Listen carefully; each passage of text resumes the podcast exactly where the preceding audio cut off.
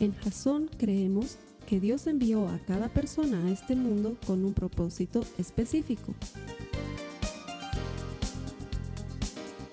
Nuestra misión es ayudarte a que tengas una relación personal con Jesús y a través de ella encuentres ese propósito para tu vida. Queremos ayudarte a alcanzar ese propósito.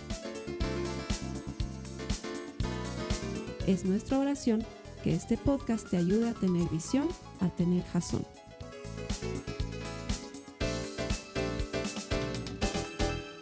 Buenas noches, bienvenido a Jason. Gracias por conectarte a nuestros servicios por internet. Esto que conectamos todas las semanas, esto que subimos, las prédicas, nuestros mensajes, lo hacemos decididos a ayudarte a encontrar propósito en Dios. Estamos convencidos de que todo el que encuentra a Dios encuentra vida y nuestro deseo es que encuentres vida por medio de la eterna palabra de Dios. Él tiene un propósito para ti. Has venido a este mundo y no por casualidad. Hay algo especial que tú tienes que hacer para Él. Nos va a encantar que por medio de su eterna palabra encuentres ese propósito. Te transformes en un auténtico discípulo de Cristo y nos ayudes a conquistar el mundo, tantas personas que lo necesitan. Nos ayudes a llevar su palabra hasta el último de los confines de la tierra. Compartir este servicio es muy fácil. Vas a encontrar debajo de tu pantalla una serie de botones que puedes presionar y puedes compartirnos por Facebook o por otras redes sociales para que otras personas también encuentren esta, este mensaje de la palabra de Dios y puedan tener comunión con Él por medio de su palabra. Gracias por conectarte. Bienvenido, que el Señor te bendiga. A las personas que vienen aquí todas las semanas les agradezco. Siempre lo hacemos con el deseo de honrar a Dios y Él honra a los que le honran. Así que el que estés aquí no es motivo de una casualidad, ni siquiera es motivo de tu deseo. No estás aquí porque quisiste venir, sino que Dios con lazos de amor te está llamando, te está trayendo a Él. Él está moviendo las cosas de manera que tú encuentres un espacio en su presencia y lo bueno en su presencia es que siempre hay un plato servido en la mesa para ti. Hay un lugar reservado con tu nombre. Él siempre te ha estado esperando. Él llama a la puerta de tu corazón y espera que le atiendas. Su deseo es tener comunión contigo. Gracias por venir aquí y que el Señor te bendiga. Vamos a cerrar, si estás de acuerdo conmigo, la serie que hemos compartido en las últimas semanas. Esta serie se llama Cinco Apps. El objetivo de esta serie era presentarnos la serie de detalles, valga la redundancia, que Dios puso en el tabernáculo de reuniones. Si bien hemos visto muchas cosas macro en otras series anteriores y en otras enseñanzas anteriores, digo cosas macro porque hemos visto eh, todas las cosas que hay dentro del tabernáculo de reuniones, una serie de utensilios enormes. El tabernáculo era una especie de carpa que servía como templo para los israelitas y que se movía de lugar en lugar mientras la presencia de Dios se movía entre ellos. Dios también había cuidado los detalles, no solamente en los materiales, en los colores, en las cantidades, pero incluso en ingredientes tan específicos y tan simples como inciensos, aceites, aguas, cosas que hemos venido compartiendo en las últimas semanas. Y así como las aplicaciones de nuestro celular hoy están pensadas para resolver casi cada problema que tenga el ser humano, así Dios había provisto lo necesario para el tiempo oportuno de manera que todo esté cubierto. Lo hemos visto en las anteriores cuatro semanas. La primera semana habíamos hablado sobre el incienso y el incienso era figura de la oración del creyente. Era la manera en la que nosotros podemos endulzar nuestro ambiente por medio de la oración. A veces el día a día se hace muy difícil de vivir y por medio de la oración no siempre recibimos de momento lo que estamos pidiendo, pero siempre recibimos ayuda oportuna y la situación se endulza y se hace más soportable. La segunda semana veíamos la presencia del aceite en el tabernáculo. El aceite es figura del Espíritu Santo. El Espíritu Santo no es la tercera persona de la Santísima Trinidad, sino que es Dios mismo, no es un tercerón, es Dios mismo ha sido depositado por Jesucristo en nuestros corazones cuando hemos creído en Él y por medio del Espíritu Santo tenemos comunión con Dios. Él es el que mantiene nuestras energías espirituales. Él es el que pone en nosotros el querer y el hacer. Él es el que nos está motivando desde adentro. Y como el aceite en esa época servía para combustible, así para nosotros el Espíritu Santo es combustible en nuestras vidas. La tercera semana veíamos el pan. El pan es figura de Jesucristo. El pan en el Antiguo Testamento era la comida principal, traía saciedad y contentamiento al estómago y lo mismo sucede con Jesús. Hay un hueco en tu corazón, lo has debido sentir. La gente trata de llenarlo con todo tipo de cosas extrañas, incluso cosas buenas, y no termina por llenar su corazón. Sigue sintiéndose insatisfecho y vacío. Y es que ese hueco tiene forma de Jesucristo. Lo único que llena ese vacío es el Señor Jesús, y Él trae saciedad y provisión a nuestras vidas. La última semana veíamos que el agua que aparece en el tabernáculo y que servía para limpiarse es figura de la palabra de Dios. ¿Cómo limpiará el joven su camino? Dice la palabra, guardando tu palabra. La Biblia es la manera en la que nosotros nos limpiamos. Por eso es bueno compartir la palabra de Dios cada semana, porque por medio de la palabra de Dios estamos siendo limpiados y lavados y transformados y renovados. Esa palabra de Dios tiene el poder que tiene el agua. Nos limpia y nos transforma de dentro hacia afuera. Y la última semana, que es hoy, vamos a hablar del carbón. Tengo que confesarte, te voy a decir la verdad de la vida. Yo el carbón lo puse sin saber de qué iba a hablar. Así te soy honesto encontré varias cosas que había en el tabernáculo y tenía súper claro el incienso, el aceite, el carbón. Dije, Dios proveerá. Eso le estaba diciendo a mi esposa cuando iba a preparar la charla. Le dije, Dios proveerá. Y cuando he encontrado el significado del carbón, es como si me hubieran destapado los sesos de un balazo. Así una cosa, para mí, increíble, porque la manera en la que Dios va a cerrarte el círculo de las cosas que hemos aprendido es extraordinaria. Entonces ahí me doy cuenta que realmente no había puesto el carbón por casualidad, sino que Dios quería que hablemos de este material en específico. Tiene un uso muy importante. Pero antes quiero contarte que cuando cuando yo era muy changuito, eh, he sido scout durante muchos años. desde mis 10 años más o menos empecé a ser scout. Y cuando yo he sido scout, he sido scout a la antigua, no como ahora en un patio de una casa o en un patio de un colegio con fogata encendida con eh, garrafas de gas. No, no, no. Nosotros hemos aprendido a la naturaleza como es. Nos íbamos con nuestro sleeping y nuestras herramientas y nada más. Teníamos que conseguirnos alimento, teníamos que conseguirnos agua, teníamos que armarnos todo. Entonces, muchas veces hemos eh, ido a lugares bien lejanos de la ciudad. En esa época se podía. Hemos cazado un par de pichones y palominos y los hemos desplumado y los hemos cocinado y los hemos comido. Nos conseguíamos nuestra agua y teníamos que purificar nuestra agua. Teníamos dos métodos, métodos de purificación de agua. O sea que cuando aquí en la tele le mostraban cómo purificar el agua. Esas cosas ya las habíamos hecho nosotros como scouts porque vivíamos en la naturaleza como tal. Y una de las cosas más difíciles de hacer, de veras, cazar es fácil, conseguir agua es fácil, pero encender fuego, eso es de Padre y Señor nuestro. Esa cosa sí que es complicada. Hay bueno, la manera ultra sencilla es con encendedor, ¿no es cierto? Pero nosotros éramos scouts, pues no podíamos usar encendedor ni fósforo, teníamos que encenderlo a la manera tradicional. Hay varias maneras tradicionales de, encenderla. Por ejemplo, si, si lo enciendes con una lupa, te consigues un poco, un poco de hojarasca que son ramas secas, hojas secas, cortezas de árbol y algunas cosas que se ven como vellosidades que tienen los árboles y están secas, Tú con la lupa le puedes empezar a jugar ahí con el sol y se va a encender una chispa y pum, va a encender fuego. Pero ya la lupa era otra, otro implemento que no siempre teníamos en, los, en las navajas de explorador. Entonces también vienen unos, unas cosas que se llaman pedernales, que te sirve para golpear una piedra contra tu, contra tu cuchillo y bota una chispa y esa chispa enciende esa misma hojarasca. Y la forma más complicada, que esa les confieso no la sé hacer, es a la náufrago. Has de ver la película, ¿no ves? Con tu palito y ahí frotando y frotando. Hemos intentado, nos hemos sacado heridas en las manos. Es una cosa muy difícil encender fuego. Es una cosa muy complicada encender fuego. Y algo que habíamos aprendido como scouts a valorar mucho es que si una vez que has encendido fuego ya lo tienes ahí, no lo tienes que dejar que se muera. Lo teníamos que alimentar constantemente. ¿Por qué? Nos va a servir para cocinar nuestros alimentos, nos va a servir para purificar nuestra agua y más importante, nos va a servir para pasar las noches de frío porque es muy frío en la noche. A ¿Cómo se llama? Pues a la intemperie, eso, gracias. Ahí es muy difícil sin fuego. Entonces, cuando el fuego se estaba apagando, había alguien encargado durante toda la noche de irlo manteniendo vivo. ¿Por qué? Porque mientras tengas una brasa encendida, esto lo has debido ver en algún churrasco, en una parrillada, cuando tienes los carboncitos encendidos, no a lo gringo, ¿no ven? Esas parrillas gringas que se encienden con un, botoncito. Ya, no, estoy hablando de parrillas de verdad que te dan carne con sabor de verdad, ¿no es cierto?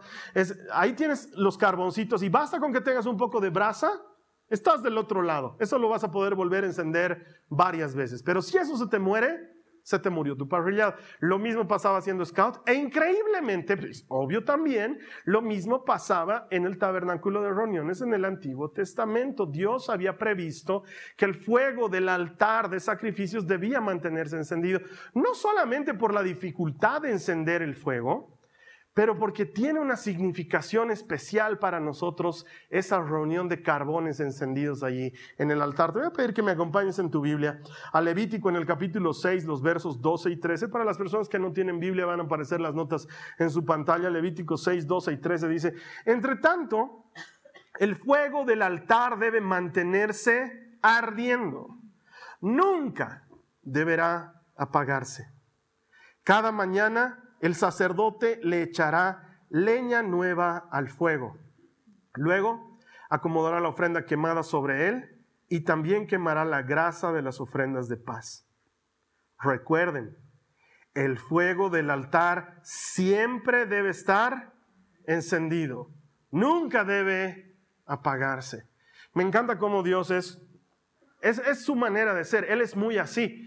Cuando Él quiere que algo se te quede dentro, te lo va a repetir mucho y de varias maneras. No te dice, siempre debe estar encendido, nunca debe apagarse. Exactamente la misma instrucción, solo que dicha de otra manera. Dios quería que el fuego del altar de sacrificios se mantenga siempre encendido, no solamente por fines prácticos, pero porque tiene un significado espiritual para nosotros que lo vamos a entender a continuación. Entonces, cuando trasladaban el tabernáculo de reuniones, la nube se movía de aquí y se iba seis kilómetros allá.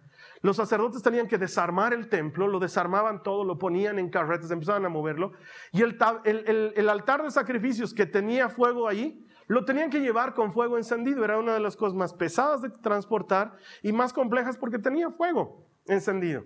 Porque Dios había pedido específicamente que nunca debería apagarse ese fuego. Tú ibas a las 4 de la mañana al tabernáculo de reuniones, llevan tu ovejita para sacrificarla. ¿Y por qué a las 4? Para evitarte la cola de las 7 de la mañana. Entonces tú ibas a las 4 y había ahí un sacerdote y el fuego estaba encendido. Y hacían el sacrificio y todo funcionaba bien. O sea, esa idea de drive-through 24/7 de los gringos, no, eso ya estaba en el Antiguo Testamento. El Señor ya lo tenía previsto desde un principio y podías hacer el sacrificio de manera perpetua porque el fuego del altar nunca se apagaba. Y sin embargo, esto tiene una figura muy importante para nosotros que la encontramos 10 capítulos más adelante.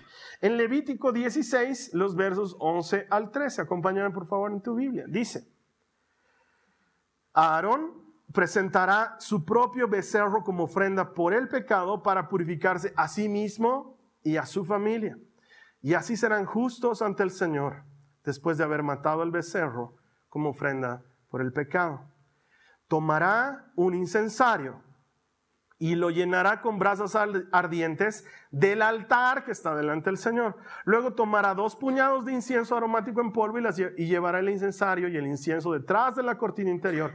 Allí en la presencia del Señor pondrá el incienso sobre las brasas encendidas a fin de que una nube de incienso se eleve sobre la tapa del arca, el lugar de la expiación, que está sobre el arca del pacto. Si sigue estas instrucciones, no morirá. Si tú lees esto así de pasada, no significa nada. Es una serie de instrucciones, un cúmulo de haz esto y haz esto otro.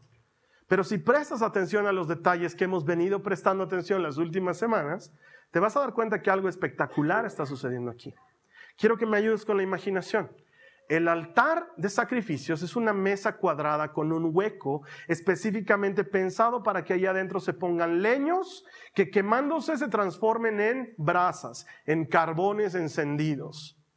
Encima de ese hueco se pone una especie de parrilla, una rejilla donde van a poner lo que se va a sacrificar, el animal que se vaya a sacrificar. Debajo de la parrilla están los carbones. Sobre encima de la parrilla está el cordero del sacrificio. De esos carbones el sacerdote saca unos cuantos encendiditos y los pone en su incensario. Y nosotros ya habíamos aprendido que ese incensario es la oración. La oración se enciende con los carbones que están dentro del altar. Los carbones que están dentro del altar están debajo del cordero. ¿No te suena algo que ya conocemos nosotros? Ese cordero ha provisto perdón, y salvación y justificación. Y le da cobertura a quienes? A los carbones que están abajo. Esos carbones que están abajo, si sacamos uno de ellos y lo dejamos solito afuera, se apaga. Pero mientras están juntos los carbones se mantienen encendidos. Esos carbones son figura de la comunidad de creyentes reunidos, que por encima de ellos tienen al Cordero sacrificado, que ha provisto perdón y gracia y paz y nos ha dado cobertura, y debajo del Cordero, juntos todos como comunidad, nos mantenemos encendidos. Y a partir de esa comunidad de cristianos encendidos, el cristiano saca la oración y la lleva a su vida y en su vida cotidiana luego puede vivirla. Y a partir de esa comunidad de carbones encendidos, el cristiano puede disfrutar el pan de la presencia o encender las lámparas con el aceite de unción o limpiarse de los pecados con la palabra que da vida. A partir de que todo esté funcionando en el altar, sin sacrificio, nada de lo demás tiene sentido. Sin sacrificio, el incienso no vale nada, porque el incienso es para endulzar el ambiente a causa del sacrificio. Sin sacrificio no necesitamos ni encender las lámparas, ni comer el pan, porque no estamos trabajando para cansarnos, ni necesitamos luz en la presencia. Sin sacrificio no hace falta nada. Cuando hay sacrificio, todo lo demás, los carbones encendidos en ese altar son figura tuya y mía. El creyente reunido en comunión. Es increíble. Para mí es espectacularmente increíble. Yo no sabía de qué te iba a hablar de carbones y luego veo que es una figura muy clara del creyente en la comunidad y ahí cierra pum el ciclo. Comunidad y otra vez entra la oración y otra vez entra todo. Es por eso que a mí se me hace muy difícil, porque lo he vivido en carne propia, que una persona pueda tener una vida cristiana fuera de la comunidad. La comunidad es la que mantiene encendida el fuego. Yo me acuerdo que desde muy temprano, cuando conocí a Jesús, uno de los ejemplos que más nos contaban para, para ilustrarnos esta idea de la comunidad era la de los carboncitos encendidos. ¿no? Yo te lo voy a contar de una manera diferente. Dice que un señor de la iglesia había dejado de venir a la iglesia por muchas semanas y un hermano se le ocurrió ir a visitarlo para invitarlo otra vez a que venga a la iglesia. Y fue y tocó el timbre de su casa. Y cuando este hermano que, había dejado de venir lo vio desde la ventana, dijo, ah, este fija está viniendo a llevarme a la iglesia. A ver, vamos a ver pues cómo me convence y cómo lo logra. Entonces le abrió la puerta. Y fruto del intenso y perverso frío que estamos viviendo en la ciudad de La Paz, este dueño de casa había encendido su chimenea con algunos leños ahí. Entonces este hermano entró, lo saludó y le dijo, ah, ¿quieres servirte un cafecito? Sí, te acepto un cafecito. El hermano rescatista no encontraba la manera de abordarle la idea de vente a la iglesia, no, no, sabía cómo hacerlo. Y el hermano que no venía ya a la iglesia estaba ahí con su café desafiante con cara de a ver cómo me invitas.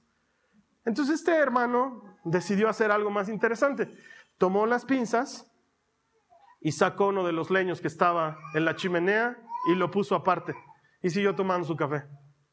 No charlaban nada, se miraban, tomaban el café. El leño que estaba a un lado empezó a apagarse, a oscurecerse, hasta quedar completamente frío. El tipo ya había acabado su café, entonces le dijo a su hermano, bueno, ha sido un gusto verte, hermano, gracias por el café, yo me voy. Y el otro se quedó sorprendido porque no le había dicho nada. Ok, ah, sí, pero antes de irme, tomó el, leño que estaba afuera y lo volvió a meter a la fogata. Y pasó unos segundos y pum, se volvió a encender. Y le dijo, eh, eso era todo, gracias, chao. Y cuando llegaron a la puerta, este otro hermano que era el dueño de casa, le dijo, no me has dicho nada y sin embargo te he entendido todo. Nos vemos ahí el domingo, gracias. Porque la figura estaba muy clara para él. ¿Sabes qué? La comunidad es la que mantiene encendida el fuego dentro tuyo. Es muy difícil seguir siendo cristiano en un mundo que constantemente está conspirando porque no seas cristiano.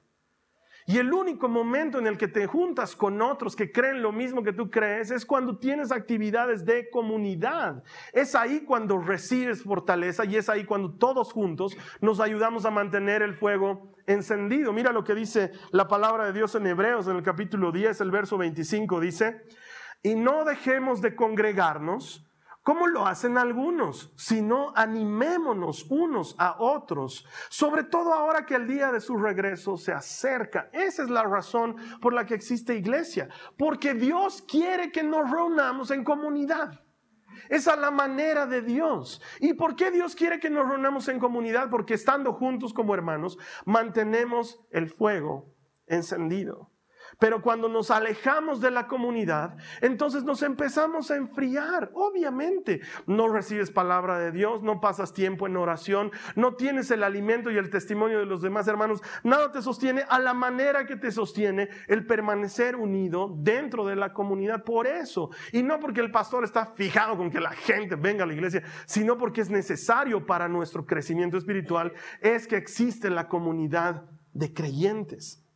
Y el fuego sale, como dice lo que hemos leído en Levítico, de este grupo de carbones y se pone en tu incensario particular y va a tu casa y se transforma en oración que endulza tu ambiente. Entonces me cuesta mucho creer una persona que no viene a la iglesia y me dice, no, yo he estado orando en mi casa.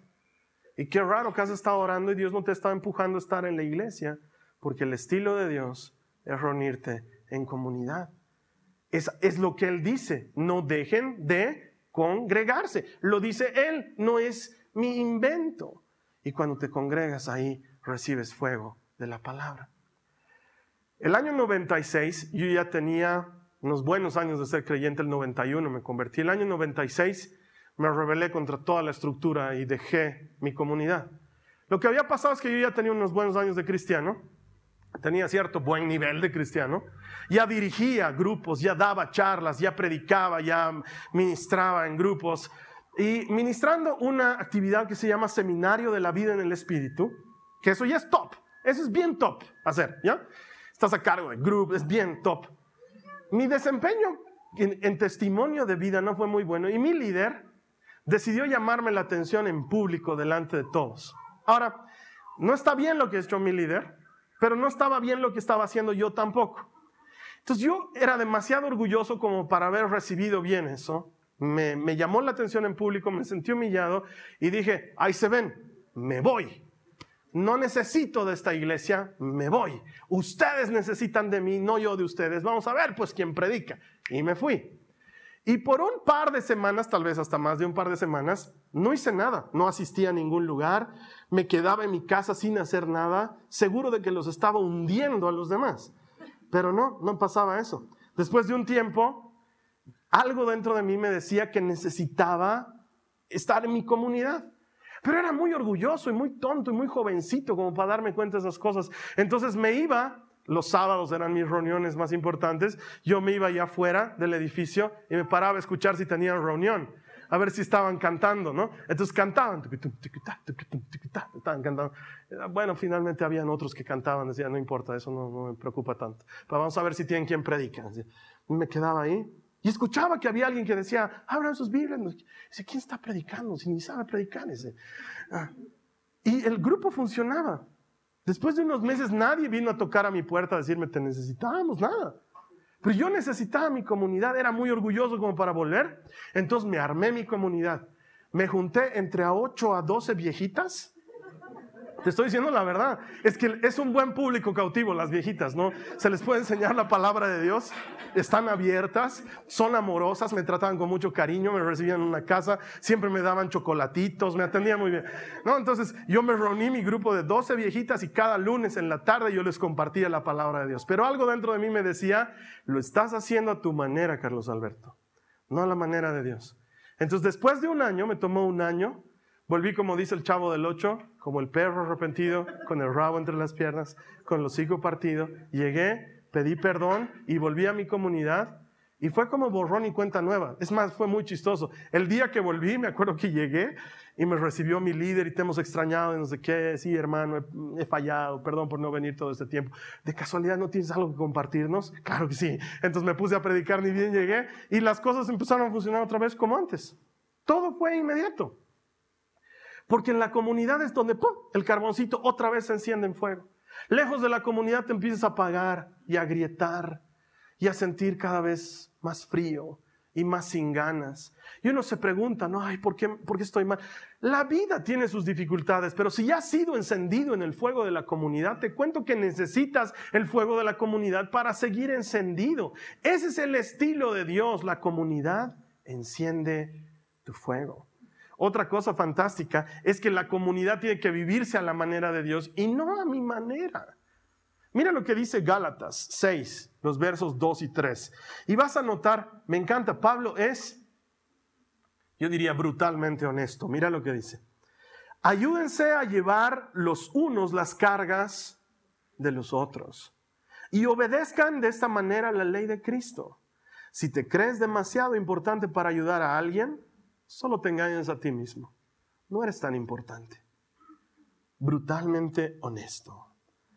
La comunidad se la vive a la manera de Jesús, no a mi manera, a la manera de Jesús, ayudándonos unos a otros a llevar nuestras cargas. Y te cuento que los domingos no es el único ni el mejor momento para eso. De hecho, los domingos es un momento lindo, pero fugaz. Dura muy poco, no hay posibilidad de conectarnos mucho con la gente. El lugar es pequeño, la puerta es angosta y las ganas de irse son muchas. La gente sale aquí disparada como guanaco. Como dice algún predicador de una iglesia amiga, el espíritu de salteña nos entra y nos lleva a salir volando de aquí. Entonces no nos podemos conectar, pero te cuento que la iglesia no se da solo los domingos. Tenemos compartimientos bíblicos. Casi todos los días de la semana tenemos alguna actividad para que te juntes con otros hermanos y hagas comunidad. Tenemos una infinidad de servicios que están esperando que otros hermanos se junten, tres, cuatro carboncitos, enciendan su fuego y juntos hagan comunidad y nos ayuden a mantener el fuego del altar siempre encendido.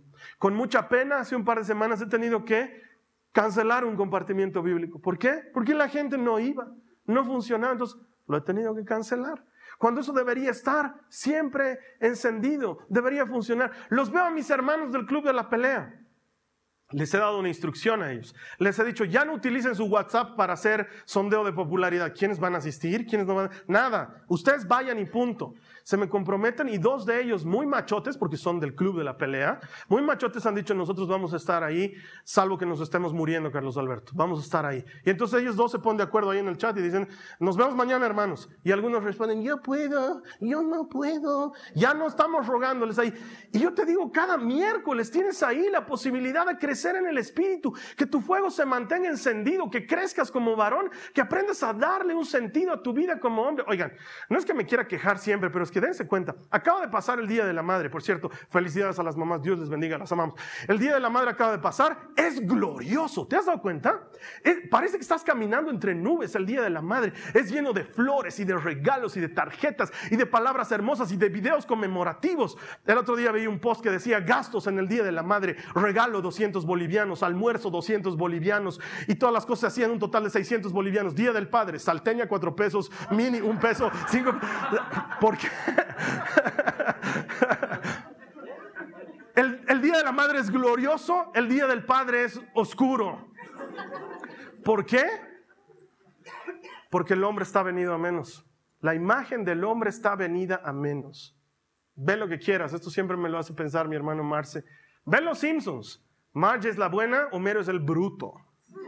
Esa es la imagen que hay del varón hoy tenemos un grupo los miércoles tratando de rescatar varones, haciendo un esfuerzo genuino. No es bonito venir a las 6 de la mañana, no cuando hace mucho frío, no cuando ya no ves el sol. Y sin embargo hay un grupo de personas que le siguen creyendo a Dios. Todos los miércoles están abriendo su puertita, juntándose con frío. Entre 4 o 5 empiezan a orar, comparten la palabra y esos carboncitos se encienden ahí.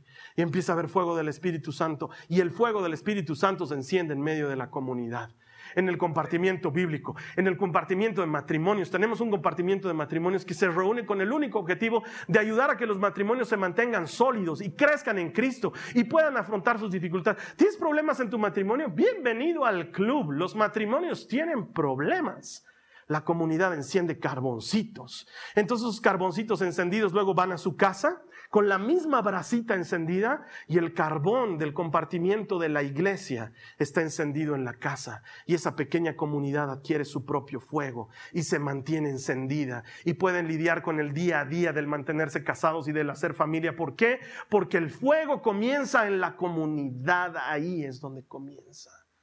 Anda un compartimiento, métete a un servicio Nuestros hermanos todos los jueves salen a repartir comida. Tengo otros hermanos que todas las semanas se sientan en su computadora una hora para conquistar corazones que jamás van a tocar físicamente este lugar, pero que por internet se conectan, piden oración, escuchan la palabra, son ministrados. Lo único que se necesita es gente que se reúna y ¡pum! El fuego se enciende en medio de esos carbones y el Señor empieza a hacer su trabajo. No hagas que te roguemos. Yo los veo aquí a mis hermanos, hasta publicidad, salen aquí a decirte la manera en la que puedes venir a su compartimiento, hermano, por favor, vengan, este mes vamos a hablar de cosas que te ayudan a adelgazar y cosas que no te ayudan a adelgazar, cosas de que tú digas, wow, iré por lo menos por eso. Tenemos que llegar a esos recursos, tenemos que ofrecerles a los jóvenes salteñas o choripanes para que vengan los servicios los domingos. No deberíamos rogar y sin embargo luego leo en la Biblia, Pablo también rogaba. En sus cartas exhorta y les dice, les ruego por las misericordias de Dios, porque Pablo también entendía que permanecer dentro de la comunidad es lo que te mantiene encendido.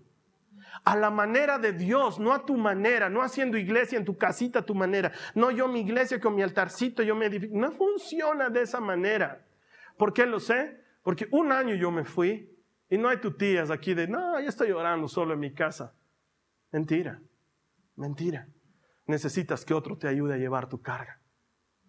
Necesitas poner tu carga en alguien más. Entonces de pronto te apoyas en un hermano, le dices, estoy pasando por esta situación, ora por ti, te apoyas en un hermano, le dices, estoy pasando por esta situación y te cubren y te dan cobijo. O nos está pasando ahora, hay una hermana que está pasando por una necesidad económica y todos boom, empezamos a proveerle de lo poco, de lo mucho que tenemos y esa hermana se siente sostenida. ¿Por qué? Porque el fuego de esos carbones enciende, pero solito afuera te apagas. Y los hermanos tienen mentalidad de oveja. Quiéranme, cuídenme, atiéndanme, salúdenme en la puerta cuando llego. Y la verdad es que lo que estamos necesitando es desprendernos de la mentalidad de oveja y eso sucede cuando haces comunidad a la manera de Cristo. Un carbón encendido es un cristiano rodeado de otros carbones tan encendidos como él. Eso es lo que es un carbón encendido. No hay una comunidad que se ajuste a tus necesidades. El compar es muy tarde, no me gusta el club de la pelea, soy mujer o lo que fuera. Pedinos y se te dará. Pedinos. Es más, tal vez tú puedes abrir un compartimiento bíblico en otro horario, en otro día, yo me comprometo, te doy el material, yo te ayudo, saquémoslo adelante. El más interesado en que la iglesia crezca es, ah, no yo, Jesucristo, le daremos una mano al Señor. Pero no pongas pretextos, ay, es que los lunes escuela bíblica, ay, es que los martes compartimiento bíblico, ay, es que los miércoles 6 de la mañana, todos los días ya vivo ahí adentro. Hermano, eso es lo que te mantiene con los motores encendidos, eso es lo que te mantiene caminando, eso es lo que te mantiene con fuerza. ¿Por qué? Porque los carbones están abajo y Cristo está arriba y hay perdón, y hay cobertura, y hay gracia, y hay soporte. Él es el sacrificio sobre nosotros y nosotros nos mantenemos uniditos, calientitos, ayudándonos unos a otros a llevar nuestras cargas. Es maravillosa la comunidad. Y ahí alguien quería decir amén, pero está muy frío. Y por último, el fuego de la comunidad te templa. Gracias Cristo por el fuego de la comunidad que te templa a esa mentalidad de oveja, te quieran me. Esa mentalidad de oveja, el fuego de la comunidad, la templa. Mira lo que dice el Señor en Pedro, en su primera carta, en el capítulo 1, el verso 7, por favor. Estas pruebas demostrarán que su fe es auténtica. Está siendo probada de la misma manera que el fuego prueba y purifica el oro aunque la fe de ustedes es mucho más preciosa que el mismo oro. Entonces su fe, al permanecer firme en tantas pruebas, les traerá mucha alabanza, gloria y honra en el día que Jesucristo sea revelado a todo el mundo. Yo voy a recibir alabanza y gloria y honra una vez que seas templado, dice el Señor. La comunidad te desprende de la mentalidad de oveja y aquí adentro es donde primero aprendes a amar antes que que te amen. A servir antes de que te sirvan a ti. A soportar antes de que te soporten a ti. Aprendes primero a eso. La comunidad permite esas cosas porque está llena de todo tipo de hermanitos. ¿Te has dado cuenta? Está llena de todo tipo de hermanitos. Hay hermanitos que, gloria a Dios, templan el carácter de una manera que no lo templa nadie. Y que luego te das cuenta, una vez charlamos con mi esposa y dices, ¿por qué siempre, lugar al que nos movemos, grupo al que nos movemos, siempre hay ese hermanito, esa hermanita que, ay Dios mío, que, ¿por qué no están en otra iglesia? Ah, porque el Señor sabe cómo templar tu carácter con ese hermanito. Entonces, en lugar de tú ser ese hermanito que me han dicho, ay, así me han tratado. Ay, estito no me ha gustado cómo me han hablado. Ay, es que no hay amor, es que no me han recibido de tal o cual otra manera. Tú sé el hermanito que reciba a los demás como quieres que te reciban. Tú sé el hermanito que sirva a los demás como quieres que te sirvan. Tú sé el hermanito que dé a los demás como quieres que te den. ¿Por qué? Porque la iglesia es fuego consumidor para matar todas esas cosas en nosotros. Entonces luego te pones a los pies de los demás a servir y te das cuenta que estás llevando las cargas de otras personas.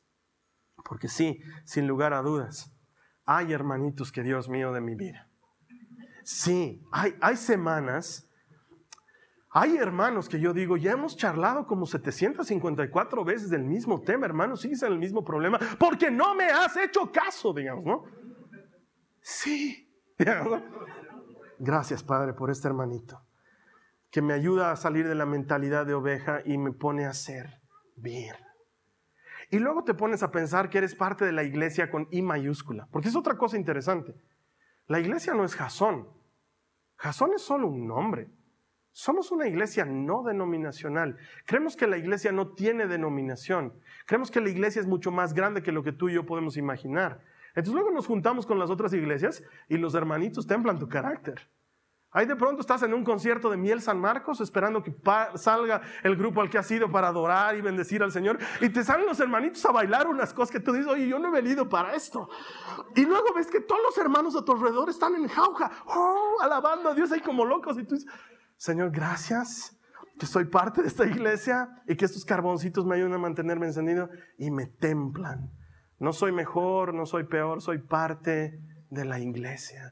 Y luego te das cuenta que la iglesia es multiforme y es distinta y se mueve de maneras increíbles. Y en ese lugar Dios te ha dado un campo. Hay un lugar que tiene tu forma y ese lugar es tuyo y quiere que se mantenga encendido. Es su orden. Nunca apagues el fuego del altar. Te hago recuerdo, dice el Señor. Siempre debe estar encendido. Es maravilloso. Para mí fue, wow, cuando terminé de hacer la prédica dije, Señor, qué increíble es tu palabra. Y luego de esa comunidad sale el carbón para el incienso. Y de ese incienso llegamos a alumbrar el lugar con el aceite. Y con el lugar iluminado encontramos los panes. Y antes de comer los panes nos lavamos bien las manos. Y luego volvemos a donde hay sacrificio y el ciclo continúa. Y el ciclo permanece. El Señor es bueno, es fiel ha provisto de todo lo necesario. No te puede faltar carbones encendidos en tu vida. Necesitas comunidad. Necesitas comunidad tanto los domingos como los martes, los miércoles, los lunes. Necesitas hacer comunidad, conectarte con otros, conectarte con otros hermanos. Una gran ventaja que tenemos aquí en Jasón, que siempre les digo y siempre lo mantengo. Yo no soy el pastor de nadie. El Señor es nuestro pastor. Él es el dueño. El otro día una hermana venía y me decía, hermano, están haciendo un congreso para enseñarnos la Biblia en TV, puedo ir, hermana, anda. No me pidas permiso. Anda, crece, alimentate. ¿Por qué? Porque somos parte de la iglesia con I mayúscula. Si quieres mantener tu carbón encendido y el martes no hay algo aquí y hay algo en otra comunidad, anda, hermano. Sé libre, llénate del Señor, mantén el fuego encendido, crece en el Espíritu Santo, da fruto y vamos a estar felices y contentos todos. De eso se trata ser iglesia. Pero de estar dividiendo, haciendo un lado, tú no me caes, tú no me gustas, tu corbatita, tu peinadito, tu manera de hablar en lenguas. Creo que esas no son lenguas. Estamos perdiendo el tiempo cuando hay un mundo desesperado, frío, frío. No tiene cómo encenderse y nosotros que tenemos el fuego estamos desperdiciándolo en nimiedades, hermano. Encende el fuego. ¿Ya tienes un compartimiento? Esta semana no debería pasar sin que tengas uno. ¿Ya tienes un servicio? No, no, hermano, yo creo que no sirvo para nada. con esa actitud, realmente, hermano, anotate en un servicio. Hay algo que puedes hacer. Hay alguna persona que está necesitando de ti. hazlo. Empieza a trabajar, empieza a servir, extender el reino. Eres ministro de Jesucristo. Yo no te he nombrado ministro, te cuento. El que te ha nombrado ha sido Jesucristo. Él ha dicho, embajadores míos son, vayan, sean embajadores y de los buenos y hagan quedar bien a Cristo. Involucrate en un servicio. Vamos a orar. Y este es un buen momento. Tal vez tú estabas pensando alejarte. Tal vez habías dicho, este es el último domingo que le doy a este pastorcillo valiente. Y el pastorcillo valiente no tiene mucho para darte, pero Jesús viene y te dice, tienes que permanecer. Esa es la forma de estar encendido. Tienes que permanecer. Me gustaría orar por ti. Te voy a invitar a que cierres tus ojos ahí donde te encuentres. Permíteme orar por ti. Si estabas pensando alejarte, quiero decirte, no es buen momento. El Señor dice que mantengas el fuego del altar siempre encendido. Señor, yo oro por todas estas personas por aquellas que estaban pensando alejarse y por aquellas que están regresando y por aquellas que están firmes. De igual manera, porque tú no haces distinción de personas. Tu amor es incalculable.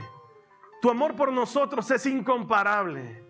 Tú eres el más deseoso de tener un encuentro personal con cada uno de los que están aquí conectados, los que están aquí presentes. Dios, yo oro por estas personas, porque su deseo de conectarse contigo, más allá de ser un deseo, se transforma en una relación real y tangible. Ya no el flaquito al que le pido favores cada cierto tiempo que necesito, no, ese Dios poderoso, sobrenatural, real, que me acompaña todos los días de mi vida y que me hace sentir que no estoy solo porque no estoy solo, estoy contigo, Señor Jesús enciende el fuego de nuestros corazones y que de esta comunidad y de sus pequeñas comunidades y de sus pequeños servicios salga fuego para encenderse en otros lugares y en otras partes. Oro por la iglesia grande, oro por esas tantas iglesias que son parte de esta misma iglesia, Señor, para que tu fuego siempre se mantenga encendido para que no falte carboncitos, que jalen otros, que se mantengan unidos debajo del altar,